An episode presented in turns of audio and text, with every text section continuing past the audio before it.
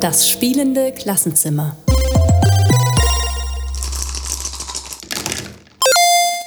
Hallo und herzlich willkommen im spielenden Klassenzimmer. Am Mikrofon ist Daniel und ich sage Hallo zu Daniel. Hallo Daniel. Hallo Daniel. Schön, dich wiederzusehen. Wie geht's dir? Gut, mir geht's äh, gut und ich freue mich wieder über spielerische Methoden zu sprechen und wieder über konkrete Dinge und, und äh, ja, was es da für einzelne Spiele gibt. Aber auch mh, beim letzten Mal haben wir ja über, über Quizformate und über ähm, Kommunikations- und Partyspiele gesprochen, so über Genres von Spielen. Und ich habe heute ähm, zwei, also geschaut, dass ich mal aus zwei verschiedenen Genres was mitbringe, die ähm, ja vielleicht ein bisschen was miteinander zu tun haben und würde die dir gerne vorstellen direkt. Ich bin gespannt, leg los. Also zum einen ist das etwas, ich weiß nicht, vielleicht ist es auch nicht wirklich ein Genre, aber das sogenannte Emergent Gameplay. Ähm, bei Videospielen hat man das äh, immer mal wieder oder da, da kennt man diesen Begriff, zumindest wenn man Spiele designt, aber auch wenn man solche Arten von Spielen mag, dann sucht man danach vielleicht. Das sind, vielleicht kann man das so vereinfacht sagen, das sind Spiele, die eigentlich recht einfache Regeln haben, die einem ein einfaches, ähm, einen einfachen Werkzeugkasten geben, aus dem dann aber irgendwie ganz viele Spielabläufe und Spielzüge und auch Spielausgänge ähm, entstehen können, also eher unvorher, unvorhersehbare Sachen auch. Ähm, es ist oft bei, bei offenen Spielewelten so und es ist oft so, dass man, dass man ja, experimentiert und, und Dinge kombiniert und, und auch die verschiedenen Spielmechaniken kombiniert. Und ähm, da hatte ich gleich auch ein Beispiel dafür dabei tatsächlich. Danach wollte ich fragen, weil das klingt für mich erstmal noch sehr abstrakt und ähm, ist tatsächlich ein Bereich, in dem ich mich gar nicht bewege. Also wenn du das an einem konkreten Beispiel nochmal aufzeigen könntest, wäre ich dir sehr dankbar. Genau, das Beispiel, das ich dabei habe, ist Scribble Knots, so heißt das Spiel. Und so auch wieder ein sehr kreatives Spiel. Beim letzten Mal hatte ich ja Dixit dabei. Also kreative Spiele gefallen mir anscheinend. Ähm, ich hoffe, wenn ich das Spiel gleich erläutere, dass es ein bisschen klarer wird, was damit gemeint ist. Ähm, und die andere, das andere Genre, das, äh, das zweite Spiel, das ich dabei habe, wenn ich den Titel jetzt sage, Minecraft, beziehungsweise eine, eine, eine andere, ein anderes Spiel, das ähnlich funktioniert, Mindtest. Ähm, das sind so Spiele, die so eine Sandbox haben oder so eine Open World, also so eine offene Welt, in der man auch, ähnlich wie bei dem Emergent Gameplay, vielleicht passt es auch zueinander, ne? da passiert auch Emergent Gameplay in diesen Sandbox-Spielen. Ähm, man hat viele Freiheiten, ähm, man kann sich frei bewegen, man kann erkunden, man kann mit der Welt interagieren, man kann häufig Dinge craften, also herstellen, basteln, bauen, wie auch immer. Man nimmt Dinge, die man findet in der Spielwelt und kombiniert die und macht daraus was Neues.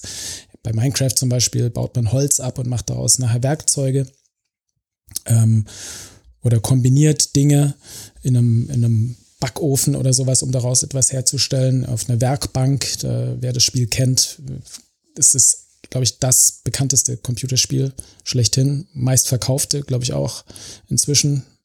Ähm, ja, das ist so ein typisches Open-World-Sandbox-Spiel, auch mit so einem Emergent Gameplay. Aspekt drin, dass man einfach selber ganz viel tun kann und dann schaut man mal, wo es einen hinführt. Bei Minecraft kommt es darauf an, welchen Spielmodus man da wählt.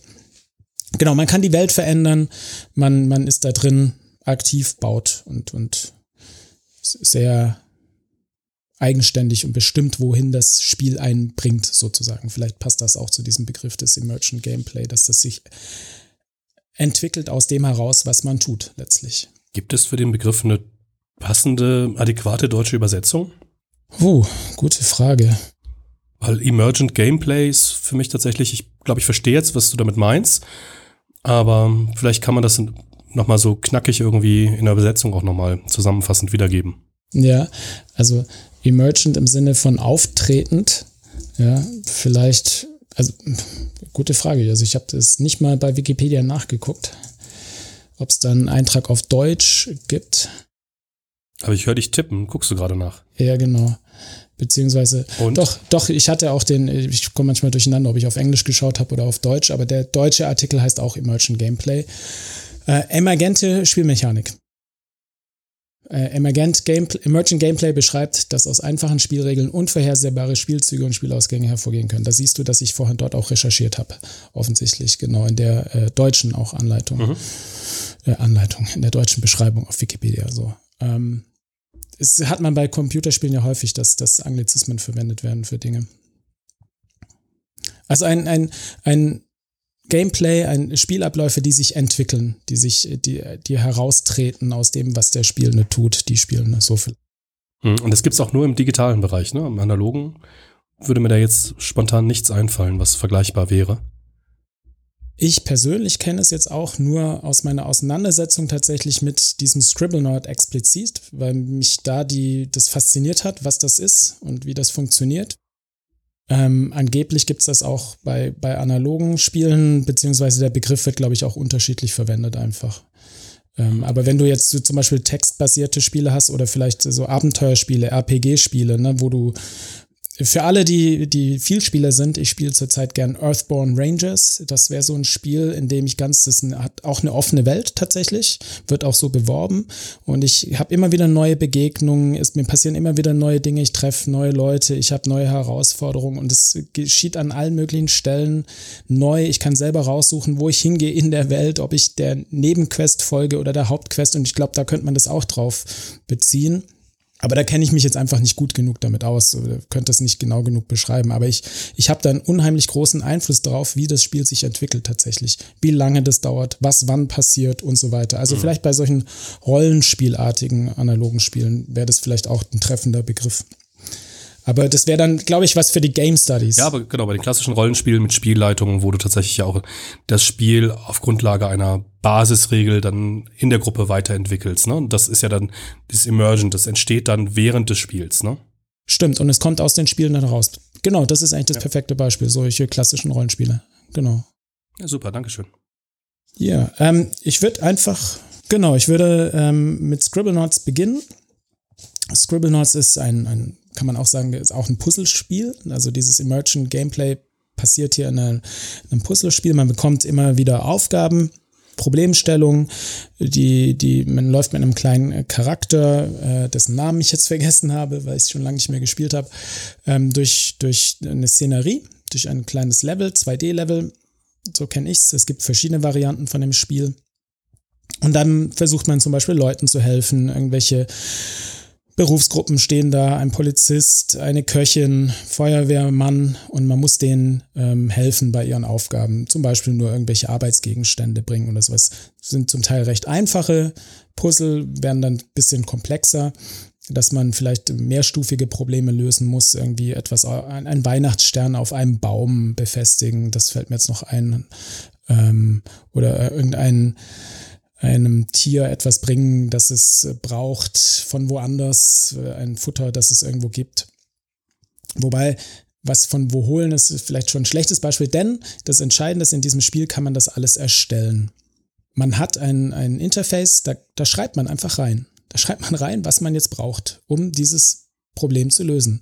wenn ich jetzt zum Beispiel da, die Köchin hatte ich gerade erwähnt, die möchte irgendetwas haben, was zu ihrem Beruf passt, dann schreibe ich da rein Kochlöffel und dann erscheint der Kochlöffel und dann kann ich den Kochlöffel der Köchin geben. Und das ist das, das Emergente hier sozusagen, dass ich wirklich selber entscheide, was, was möchte ich jetzt hier in dem Spiel haben? Was kommt da rein? Wie löse ich dieses Problem? Äh, ein, ein, eins der allerersten Level, an das ich mich erinnere, musste man, glaube ich, eine Pinata äh, öffnen. Öffnen ist das das richtige Wort? Kaputt machen? An, in, an das Innere kommen. Kommt drauf an, ob du in Mexiko oder in Ecuador bist, genau. Es gibt Länder, da werden die zerschlagen und es gibt äh, Länder wie in Ecuador, da werden sie unten nur aufgezogen und bleiben aber ansonsten erhalten. Okay. Und auf jeden Fall hier im Spiel hätte ich die, die Wahl. Wie, wie möchte ich da rankommen, was da drin ist, sozusagen? Und äh, könnte dann vielleicht Schere eingeben oder aber auch, ich weiß nicht, Hammer oder irgendwas anderes und dann äh, damit dann eben entsprechend interagieren. Ja, und da gibt's dann so diverse Level und Szener äh, Szenerien. Das Spiel ist ab sechs also USK ab 6, PEGI ab 12, diese amerikanische äh, Einstufungssystem, wobei ich jetzt, da gibt es wie gesagt verschiedene Varianten. Ich beziehe mich jetzt auf die ursprüngliche, die ähm, 2009 veröffentlicht wurde. Fifth Cell und Warner Brothers Inter Interactive Entertainment stehen dahinter. Genau, und es ist aber auch heute noch verfügbar, kann man für verschiedene Konsolen, glaube ich, oder auch für PC über den Steam Store ähm, und andere wahrscheinlich ähm, bekommen. Und hat auch einen Multiplayer-Modus, dass man zusammenspielen kann mit anderen. Verschiedene Spielmodi. Gibt dann auch den Sandbox-Modus, wo man dann völlig frei spielen kann. Genau, aber das erstmal zum Spiel. Ist dir dadurch durch die Beschreibung ein bisschen klarer geworden, was ich mit dem Emergent Gameplay meine? Die Hörerinnen und Hörer können mich ja nicht sehen und dich auch nicht, aber wenn sie mich sehen könnten, würden sie mich hier mit einem großen Fragezeichen auf der Stirn sehen. Ähm, klingt alles total nett, aber mir ist absolut schleierhaft, was das mit Lernen in der Schule zu tun haben könnte. Naja, das ist jetzt auch eine recht gewagte These von mir sozusagen, ähm, oder Thesen hatten wir in der ersten Staffel, aber wie man damit lernen kann. Ich habe mir das Spiel vor, vor Jahren mal rausgesucht, um zu schauen, wie kann man damit vielleicht im Unterricht arbeiten, weil mich das einfach fasziniert hat, dass ich hier mit, mit Sprachinhalten arbeite, um dann nachher im Spiel was zu machen. Und dass ich das natürlich auf Englisch auch spielen kann, wenn ich die Einstellung entsprechend vornehme. Und ich kenne es jetzt persönlich nur von, von Englisch, aber ich kann es ja bestimmt, ich, ich hoffe doch, das habe ich jetzt wieder nicht ausprobiert, aber auch auf andere Sprachen einstellen und dieses Spiel sozusagen einfach in der Fremdsprache spielen. Es ist jetzt schon, ähm, muss man schon sagen, man muss jetzt hier sehr viel Hand anlegen, um das irgendwie äh, für den Unterricht brauchbar zu machen. Aber prinzipiell lässt sich alles, was meines Erachtens, alles, was, was mit Wortschatzarbeit zu tun hat, mit, mit Wortfeldern, die man sich erarbeitet, erschließt, lässt sich damit machen. Und gerade wenn man vielleicht jetzt mal so in, äh, mit Spielen äh, in der Hinsicht arbeitet, dass man so klar Phasen unterscheidet bei der Arbeit mit dem Spiel. Eine Phase vor dem Spiel, eine Phase während dem Spiel, eine Phase nach dem Spiel. Und dass man sich wirklich, äh, ja, kleine Routinen, sage sag ich mal, überlegt, wie mit so einem Spiel gearbeitet werden kann. Ich habe das damals gemacht im Zuge einer Unterrichtseinheit zu Videospielen allgemein. Wir haben im Englischunterricht in der neunten Klasse einfach eine Unterrichtseinheit Videospiele gemacht, sozusagen. Und dabei unterschiedlichste Inhalte über, ich glaube, damals war es auch ein bisschen Killerspieldebatte, war damals groß, ähm, über andere Inhalte von anderen Videospielen.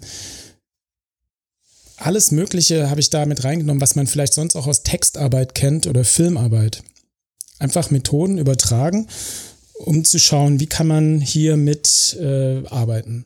Also ganz konkret hatten wir Sachen gemacht, dass die Schülerinnen und Schüler sich, während sie das gespielt haben, Wortfelder erarbeitet haben sozusagen und die im Nachgang festgehalten haben. Dass sie ähm, so kleine Videogame-Journals geführt haben, was sie da drin erlebt haben. Äh, dass sie ganz einfach nacherzählt haben, was passiert ist, weil diese Szenen und diese Aufgaben sind recht kurz und knapp und es lässt sich schnell, ließ sich damals, so muss ich sagen, recht schnell einbinden und man konnte das tatsächlich mal eben machen dass man selber eine Spielanleitung schreibt. Ich habe mir alle möglichen Dinge überlegt, die man sonst von Textarbeit tatsächlich kennt. Und die quasi äh, übertragen. Und jetzt äh, habe ich gerade gesagt, einfach mal so eben mit einem Videospiel ist vielleicht jetzt schwer nachvollziehbar oder klingt vielleicht komisch, weil Videospiele ja häufig doch, man braucht Technik und dann dauern sie länger und so weiter. Da würde ich gern gleich äh, einfach erwähnen, wie wir das damals gemacht haben. Ich habe, glaube ich, auch in einer früheren Folge schon drüber gesprochen hier im Podcast, dass man dieses Prinzip Bring Your Own Device da ganz gut nutzen kann. Viele Schülerinnen und Schüler haben ja manche Konsolen zu Hause oder manche gibt's dann doch öfter in bestimmten Altersgruppen. Auch tragbare Konsolen. Ich will jetzt hier keinen Namen nennen, keine Firma, aber da kann man sich mal einfach schlau machen bei seinen eigenen Schülern. Was gibt's da und lässt sich das vielleicht mit in den Unterricht bringen und dann in Kleingruppen damit arbeiten. Und dann ist natürlich die nächste Hürde noch, ja, wo kommen jetzt die Spiele her? Da habe ich tatsächlich eine ganz gute Erfahrung damit gemacht, wirklich die Hersteller, auch die großen, zu kontaktieren und das eigene Vorhaben zu schildern und äh, auch ohne, dass man darüber bloggt oder einen Podcast macht oder das groß in die Welt trägt, was ich damals nicht getan habe einfach, habe ich durchweg positive Resonanz gehabt bei den unterschiedlichsten Herstellern, die gesagt haben, ja, finden wir gut, dafür stellen wir einen Klassensatz sozusagen. Und der Klassensatz bestand dann aus zehn Spielen, glaube ich, waren es hier in dem Fall. Genau. Ich wollte es einfach vorstellen, dieses Beispiel oder dieses Spiel, weil ich, das ist, ich ja, du merkst ja, wie begeistert ich davon bin. Auch wenn es vielleicht schwer nachvollziehbar ist, aber das ist etwas, wo man dann selber kreativ werden kann, sich überlegen kann, wie funktioniert das Spiel, kann ich das in eine Unterrichtseinheit mit reinbringen, lohnt sich das? Also wir haben es, glaube ich, tatsächlich dann drei oder vier Mal im Unterricht auch benutzt. In dieser Einheit. Ja, es ist ein bisschen tatsächlich die Idee, Spiele als Medien ernst zu nehmen. Du hast es mehrfach gesagt, ne? genau wie ein Buch, genau wie ein Film und zu überlegen, ähm, wie kann man, wie können wir als Lehrende, wie können das Lernende für ihr Lernen nutzen und damit den Spielen auch ja eben diesen Status als ernstzunehmenden Medien einzuräumen, mit denen man sich äh, beschäftigt, auf, so wie du das gesagt hast, kreative Art und Weise oder interpretierende Art und Weise. Gibt es ja unterschiedliche ähm, Herangehensweise, genauso an Literatur und äh, an, an Filme, an Comics und äh, da treten Spiele dann daneben. Ja, ich glaube, also ich kann mir gut vor, ich weiß es jetzt nicht mehr, aber ich kann mir gut vorstellen, dass das damals auch ein Anliegen für mich war. Ähm, einfach, dass das ja, gleichberechtigt wahrgenommen wird, so wie du es gerade gesagt hast. Oder dass, dass sie nicht mehr daneben treten, sondern dass man aufzeigt, schaut mal hier, wir haben jetzt ein anderes Medium, aber das lässt sich ähnlich nutzen. Nicht gleich, aber ähnlich.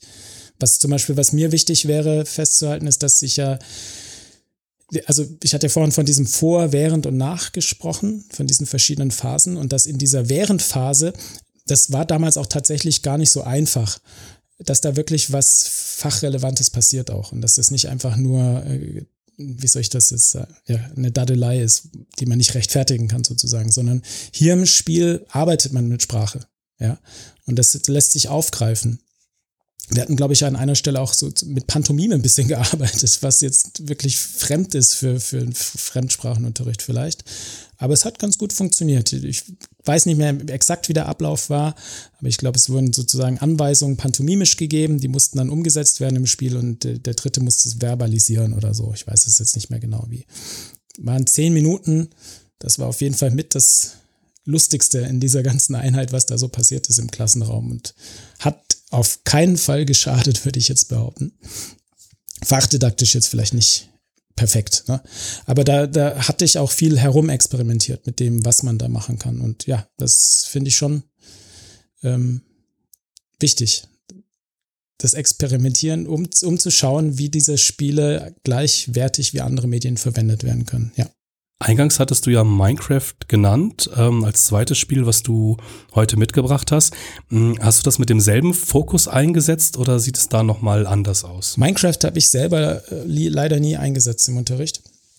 Dazu kam es nie. Ich habe aber verschiedene Fortbildung mitgemacht, wo andere dabei waren, die es gemacht haben und ich kenne ganz viele Materialien davon. Ähm, ähnlich im Sinne von, dass man experimentiert und schaut, was man damit machen kann, meinst du? Mm, ja, also ähm, der Fokus jetzt gerade bei Scribblenauts war ja zu sagen, wir haben hier was, wo mit Sprache gespielt wird. Also ich brauche Sprache, um das Spiel zu spielen, weil ich Begriffe eingebe, mm, aber ähm, vor allem eben dieser Fokus auf ähm, Spiele als Medien, ähm, als Kulturgut, wenn du so willst, und damit in eine, in deinem Fall sehr kreative Auseinandersetzung mit dem Spiel. Und ist das ähm, genau bei Minecraft auch so oder hast du da eine andere Idee, einen anderen Fokus, ähm, wie das Spiel in der Schule ähm, genutzt werden kann? Ich würde sagen, es kann so genutzt werden, aber es bietet wesentlich mehr Freiheiten. Wesentlich mehr. Weil, wie gesagt, es ist ein, ein Open-World-Spiel, ein Sandbox-Spiel. Es ist tatsächlich, bietet es wie ein, einem kleinen Kind der Sandkasten unfassbar viele Möglichkeiten. Ähm, ja, ich würde einfach direkt damit weitermachen. Äh, vielleicht kurz noch mal ein paar Daten, Eckdaten zum Spiel. Es wurde äh, von Mojang 2009, 2011, also bei Videospielen gibt es häufig so ein Early Access, dass man schon früher drankommt, wenn es noch nicht ganz fertiggestellt ist. Ich glaube, der war 2009. Es ist äh, herausgekommen. Ähm, USK-Einstufung ist auch ab 6, ähm, wobei es da auch wieder verschiedene Varianten gibt wahrscheinlich. Inzwischen gibt es auch verschiedene Story-Versionen. Klassisch ist, dass es ein Spiel gibt, das einen Kreativmodus hat und einen Überlebensmodus. Ähm, und das wurde dann übernommen von äh, Microsoft. Ähm, und bei diesem Minecraft äh, gibt es eben schon lange eine Tradition, dass Lehrende das ver verwendet haben und jetzt eben nicht nur für so spezifisch einen Fall, wie jetzt vorhin mit dem, mit dem sprachlichen Inhalten, sondern für alles Mögliche. Und daraus ist die Minecraft Education Edition entstanden, die 2016 dann rauskam. Und wenn man da reinschaut auf die äh, Plattform dazu, können wir auch verlinken natürlich, ähm, dann sieht man, dass das für wirklich alle möglichen Lerninhalte verwendet wird und dass es dir wirklich alle Möglichkeiten offen lässt, das einzusetzen. Vielleicht konkrete Beispiele. Äh, als ich vorhin auf die Webseite nochmal geschaut habe, war da eine Einheit zu Informationskompetenz drin. Es lässt sich aber auch für den Chemieunterricht anwenden, für den Biologieunterricht, für, für alles letztlich. Es gibt auch dort überall Beispiele. Ich glaube, häufig sind die jedoch englischsprachig ähm, und nicht auf Deutsch. In, jetzt äh, explizit auf dieser Education-Plattform von, von Minecraft. Aber ähm, ganz unabhängig davon, man braucht die gar nicht. Man kann mit dem Spiel auch so ganz viel machen. Und wir haben ja auch in unserem äh, kleinen Heftchen ähm, Geschichte in Spielen äh, das auch mit drin, wie mit Minecraft. In zwei Minuten, zwei Methoden kommt Minecraft drin vor. Und in einer Methode zum Beispiel haben wir angeregt, wie man dazu kleine Dioramen, kleine Szenerien gestalten kann, um zum Beispiel zu Szenen nachzustellen aus der Geschichte. Äh, oder die im Unterricht eben vorgestellt wurden, äh, Ereignisse, Gebäude, dass man da irgendwie drauf Bezug nimmt und das dann sozusagen vorstellt und dadurch nochmal rekapituliert, was kam da eigentlich dran und, und ein bisschen erzählt, wie, weshalb man das jetzt so gebaut hat und, und, oder nicht so. Und, und kann so das ein bisschen nutzen, um Inhalte zu wiederholen und einfach darzustellen. Auch kreativ mal in Geschichte zu arbeiten.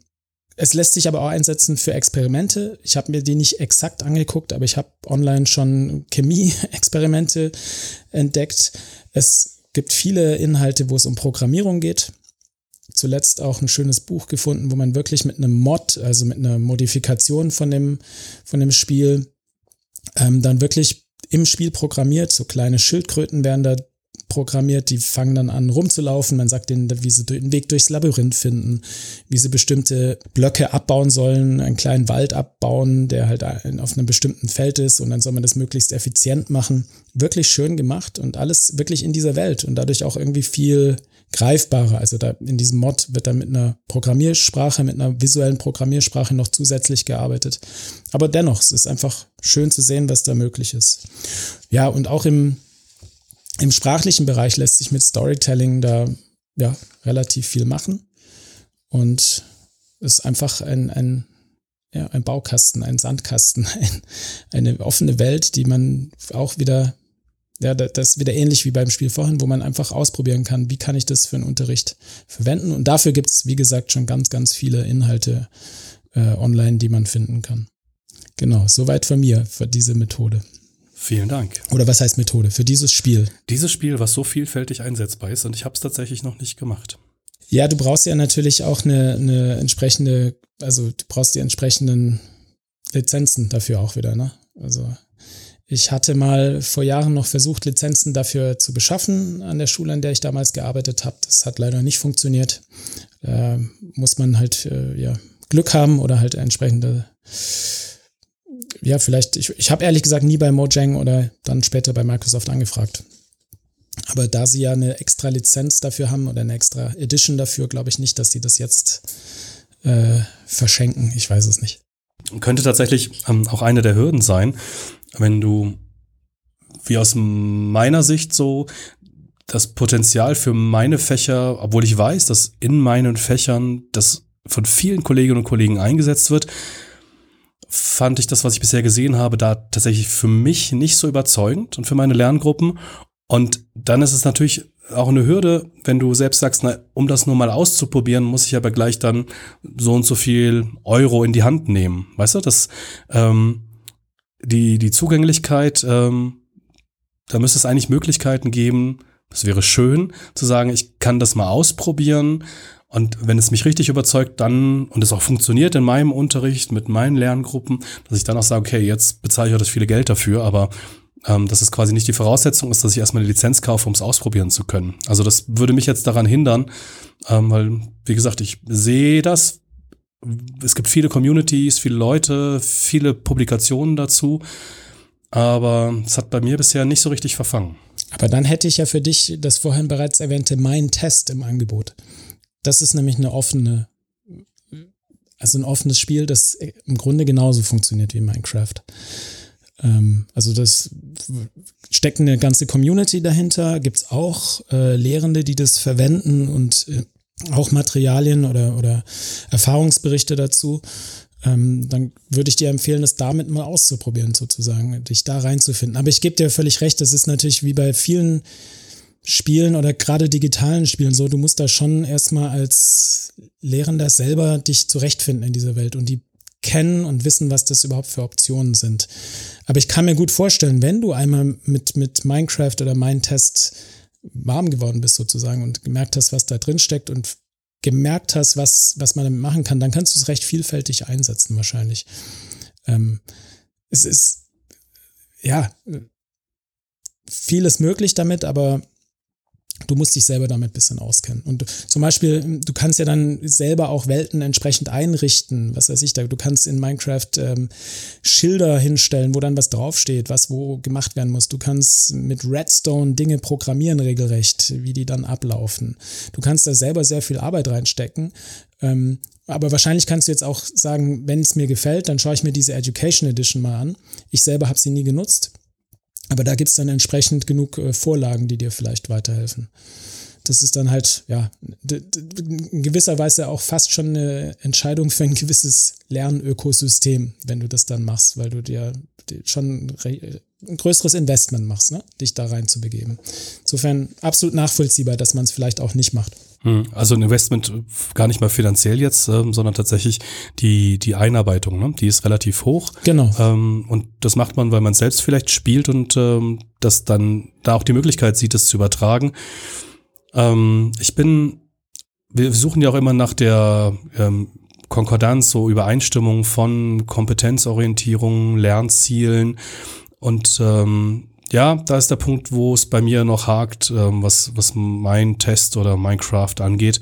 Da finde ich, ist es oft sehr, sehr oberflächlich für das, was ich eigentlich, sagen wir mal, im Geschichtsunterricht speziell jetzt ähm, machen möchte.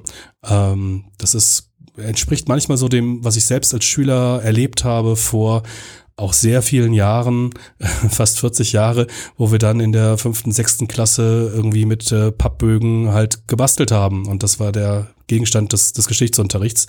Und ähm, das muss für mich tiefer gehen und ich glaube, das geht auch in Minecraft und Mindtest, aber das habe ich halt noch nicht für mich entdeckt. Ich würde mal einen Bogen machen und habe dir auch was mitgebracht. Gerne. Und wir bleiben heute im, im Digitalen, ähm, wobei wir machen einen Bogen übers Analoge. Ich lese dir mal was vor und mal gucken, ob du das kennst. Lautloser Wolf, folge mir, befiehlt Sternenfeuer, wendet sich zum Torhaus und läuft auf den Eingang zu. Wenn du Meister Sternenfeuers Anweisung sofort Folge leisten willst, lies weiter bei 392. Willst du dir zunächst eine echte Waffe vom Ständer greifen, bevor du ihm folgst, lies weiter bei 497. Ich nehme 497. Wie in jedem guten. Du nimmst 497, aber was ist das dann, was ich dir gerade vorgelesen äh, habe? Ich, ich, ich, ich, wir werden jetzt nicht den ganzen Roman ich vorlesen. Ich sehe regelrecht, wie ich durch die Seiten blätter und versuche schon ein bisschen zu schummeln, um zu schauen, was da dann kommt auf der Seite. Ähm, Spielebücher, klassische Spielebücher Ach. sind das, oder? Du hast bei den Spielebüchern geschummelt. Nicht wirklich. Ich habe mich schon davor zurückgehalten. Also, sag mal so, Schummeln ist ja schon Spielen und Schummeln. Ist, äh, ein großes Thema. Ähm, ich habe nie Re ähm, Entscheidungen ganz revidiert, aber wenn ich mir nicht ganz sicher war, habe ich vielleicht schon mal geguckt, wo was, also wenn es drei Türen gibt, so ein Klassiker links, rechts, geradeaus. Der Hexenmeister vom Zauberberg habe ich als Kind gerne gelesen hm. und da habe ich das dann schon mal gemacht. Ja. Und ich glaube, da man ja alleine spielt, ist es auch völlig legitim. Aber das geht du jetzt auch schon. Du entscheidest selber und definierst das, genau.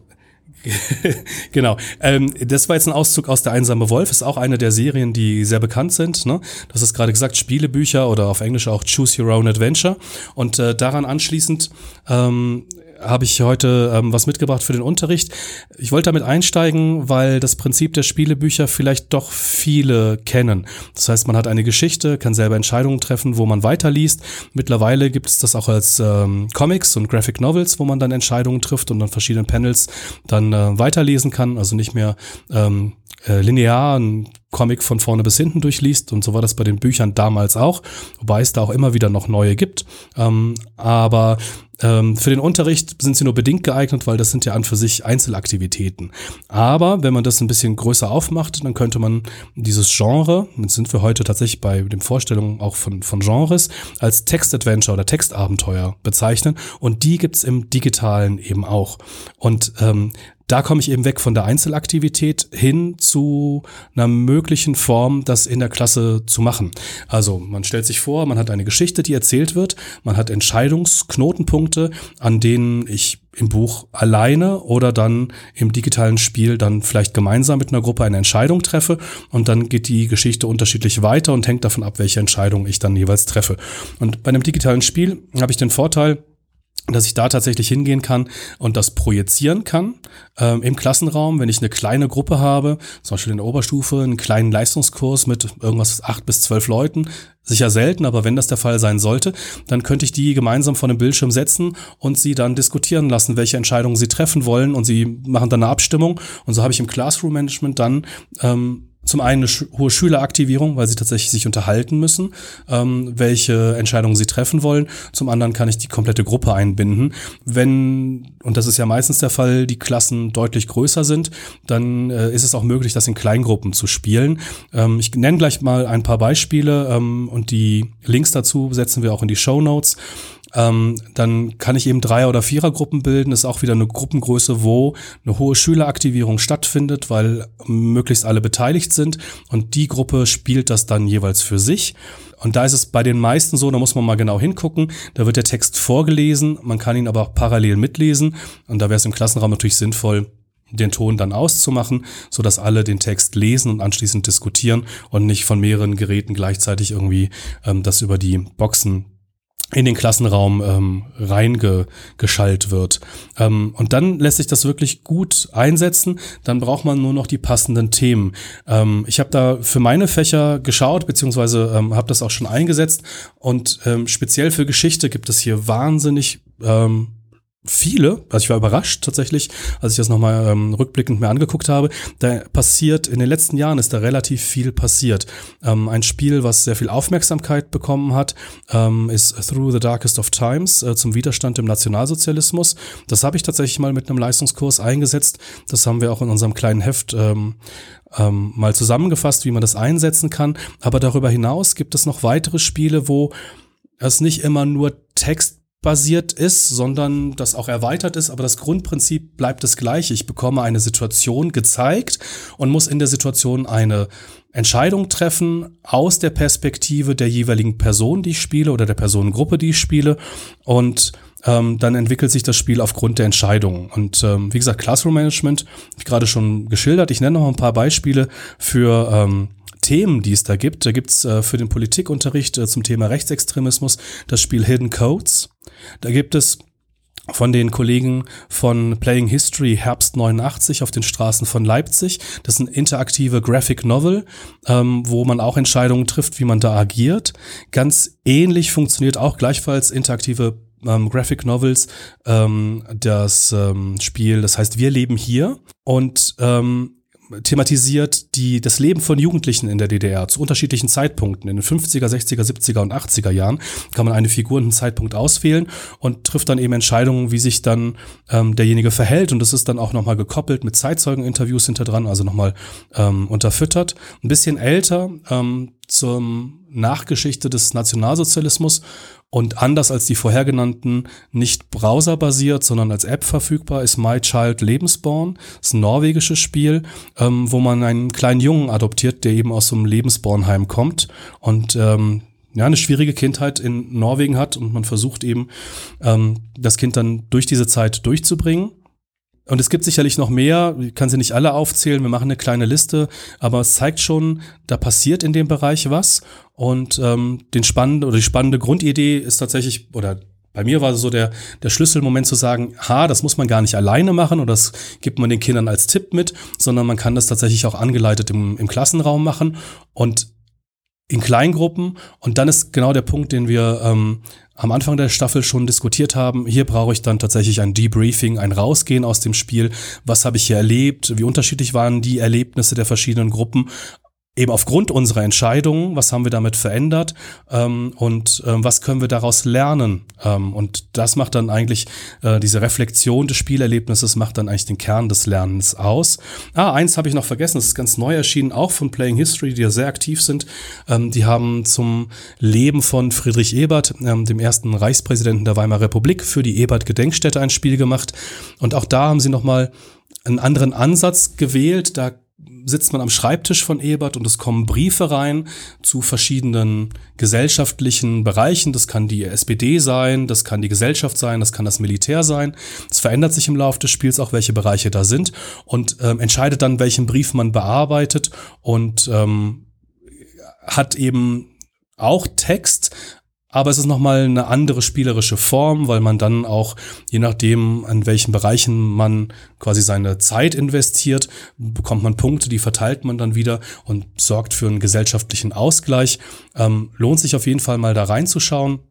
Das heißt also, ähm, ausgehend von der Idee eines Textabenteuers, eines Choose Your Own Adventure Buchs als einfachste Form, wenn ich mal so sagen würde, hat sich das weiterentwickelt und ähm, es gibt ähm, zumindest für die Geschichte mittlerweile ein breites Angebot äh, zu Themen des 20. Jahrhunderts. Wir haben hier ähm, Erster Weltkrieg, Weimarer Republik, Nationalsozialismus, Widerstand, DDR, Nachkriegsgeschichte. Ähm, das ist auf jeden Fall ein Genre, wo es sich lohnt, mal reinzugucken und was sich tatsächlich sehr gut in den Unterricht einbinden lässt. Und ein letzter Punkt, und da würde ich äh, dich gern mal fragen, ähm, weil ich weiß, dass du damit schon gearbeitet hast. Ähm, es gibt ja auch digitale Werkzeuge, mit denen ich solche Textabenteuer selbst erstellen kann. Ich glaube, das bekannteste ist Twine, richtig? Mir das bekannteste auf jeden Fall und ich glaube auch sonst, wenn man, also ich, ich habe selber auf ähm, Workshops kennengelernt beim OER Camp, glaube ich. Ähm, die Initiative Creative Gaming hatte dazu auch vor paar Jahren schöne Workshops, haben die wahrscheinlich immer noch. Verlinken wir. Ähm, darüber habe ich es kennengelernt und da auch, äh, wie soll ich sagen, ist dieses Genre wiederentdeckt. Ich hatte es als Kind, wie gesagt, habe ich vorhin gesagt, so ein Buch in den Händen und ich musste es wieder was korrigieren. Wann immer es um Rollenspiele geht, nenne ich die Titel falsch anscheinend. Ähm, der Hexenmeister vom Flammenberg heißt es natürlich. Äh, wirklich ein von, von. Ach, du hast das auch noch da, wie schön. Ja, das Original von Steve Jackson und Ian Livingston. Ähm, auch zwei, ja, im Spielebereich zwei ganz große äh, Menschen, Autoren.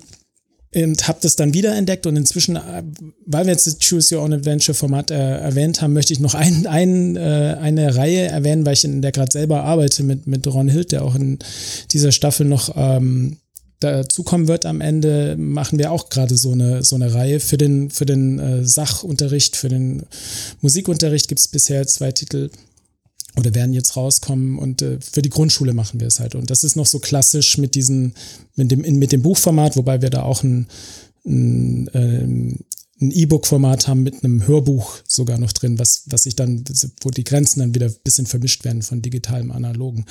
Ähm, aber das nur am Rande, weil ich, weil mir das einfach selber ganz viel Spaß macht, damit zu arbeiten. Und bei Twine würde ich sagen, ja, das ist das bekannteste davon.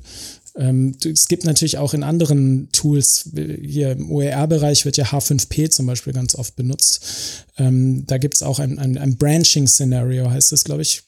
Weiß jetzt gar nicht, wie der deutsche Begriff dazu heißt, aber wo eben auch solche Verzweigungen. Ne? Man trifft eine Entscheidung und dann geht es den Pfad entweder hier entlang oder da entlang. Das wären jetzt so die zwei Tools, die ich da ähm, kenne und die am bekanntesten sind meines Erachtens. Und damit bist du dann bei der Produktorientierung, wenn man das nochmal so in Schulvokabeln ausdrückt. Ne? Also das eine ist eben, da kann ich Inhalte, die meist von anderen professionell aufbereitet sind und die sind wirklich toll aufbereitet, gerade die Graphic Novels, die ich vorhin genannt habe. Das macht einfach Spaß zu gucken, zu hören, zu entdecken, auszuprobieren. Ähm, und die andere Seite ist dann eben, dass die Schülerinnen und Schüler ausgehend von dem, was sie im Unterricht gelernt haben, ähm, relativ einfach zum Beispiel mit Twine ähm, dann auch selbst solche Abenteuer erstellen können. Ich glaube, die größte Herausforderung ist dabei, sowohl wenn man sich die ähm, Angebote anschaut, wie dann dasselbe erstellen. Hm, wenn es zu weit verzweigt ist, verzettelt man sich im wahrsten Sinne des Wortes. Und wenn es zu eng geführt ist, dann haben die Entscheidungen keine wirkliche Auswirkung. So, da ist so ein Punkt, glaube ich, wo es, wo, wo das wo das, das, das die Herausforderung beim Selbsterstellen liegt und wo dann auch die Spannung oder das Spiel ähm, ja, wo dann am Ende der Knackpunkt ist, ne? Wenn du merkst, du spielst sowas und am Ende kommst du immer wieder beim selben Punkt raus, egal welche Entscheidung du triffst, dann hat die Entscheidung ja keine wirkliche Auswirkung. Und wir hatten es eingangs gesagt zu dem Thema, ne? bei den Spielebüchern haben wir alle irgendwann mal geguckt, dass wir dann nicht sterben mit der Entscheidung und dann schnell die Entscheidung nochmal revidiert. Ich kann mir nicht vorstellen, dass das irgendjemand nie gemacht hat.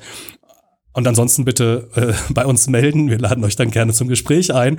Ähm, aber da hast du eine aus, ne, da hast du eine wirkliche Entscheidung und äh, im schlimmsten Fall stirbt dein Charakter und du musst das ganze blöde Buch nochmal von vorne lesen und dazu hast du überhaupt keinen Bock als Jugendlicher.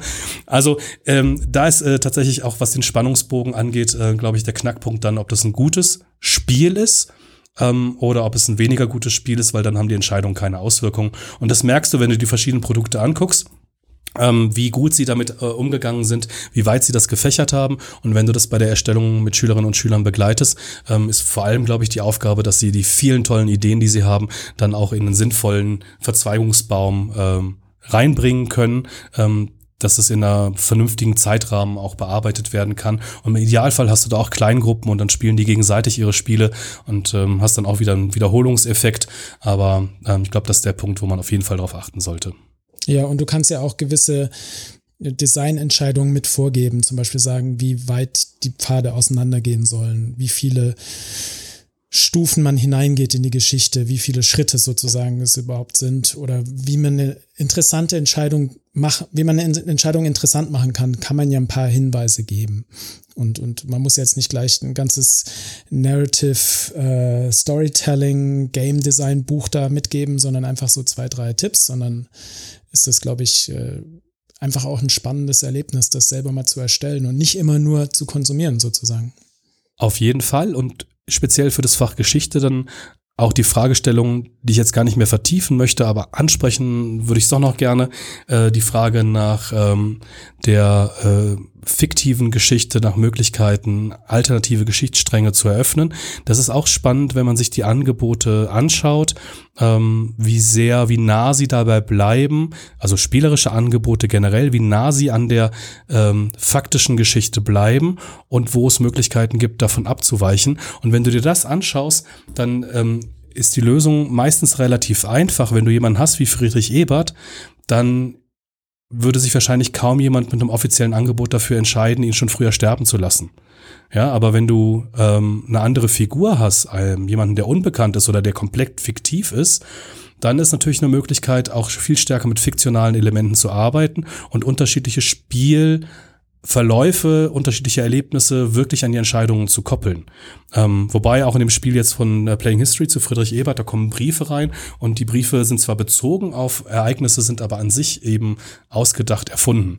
Also dieses Spiel und diese Möglichkeit, wie weit kann ich in Geschichte, was so ein faktenbasiertes Fach ist, auch Fiktionalität reinbringen, die ich im Spiel eigentlich brauche, dann ist das auf so einer persönlichen Ebene von fiktionalen Figuren, die in eine Geschichtswelt, in eine bestimmte Epoche, in ein Thema ähm, da drin sind, ist es einfacher, als wenn ich eben berühmte Persönlichkeiten haben, wo ich dann schon eingeengter bin, weil da viele Dinge bekannt sind. Also das nur ganz kurz, ähm, weil, als du das gerade sagtest, ist ja genau das, was man oder was ich dann auch mit Schülerinnen und Schülern diskutieren würde. Mhm. Wie, wie weit kann man jetzt solche Entscheidungen, wie weit kann das fiktional sein, was ihr jetzt schreibt zu dem Thema X und Y? Und wo sind dann auch im besten Sinne Spielräume gegeben und wo sind da auch Grenzen? Wo kann man diese Grenzen überschreiten? Aber was bedeutet das dann wieder, wenn man das als Lernmedium nutzen möchte? Und insofern reflektieren die Schülerinnen und Schüler dann beim Erstellen solcher Geschichten auch diese Bedingungen von geschichtsbezogenen Spielen. Ja. Prima. Ich glaube, wir haben heute mal eine längere Folge wieder aufgenommen, aber ich fand es sehr spannend und es ging ja auch viel um Geschichten und offene Welten und Dinge, die entstehen im Merchant Gameplay. Insofern passt es ja vielleicht ganz gut. Ja, einiges emerged gerade beim Erzählen und Vorstellen. Genau. Ich, äh, genau, mit Blick auf die Zeit, ähm, länger, als wir uns vorgenommen hatten, aber ich hoffe trotzdem für die Hörerinnen und Hörer interessant. Äh, wenn ihr uns Rückmeldungen geben wollt, äh, schreibt uns gerne an die E-Mail-Adresse daniel at das spielende Klassenzimmer.de, jeweils mit Bindestrich dazwischen. Und ansonsten würde ich sagen, Deckel drauf für heute, Daniel. Ja, lass uns die Spieleschachtel schließen. Und ein dicker Rums. Ich danke dir. Mach's gut. Tschüss. Ciao.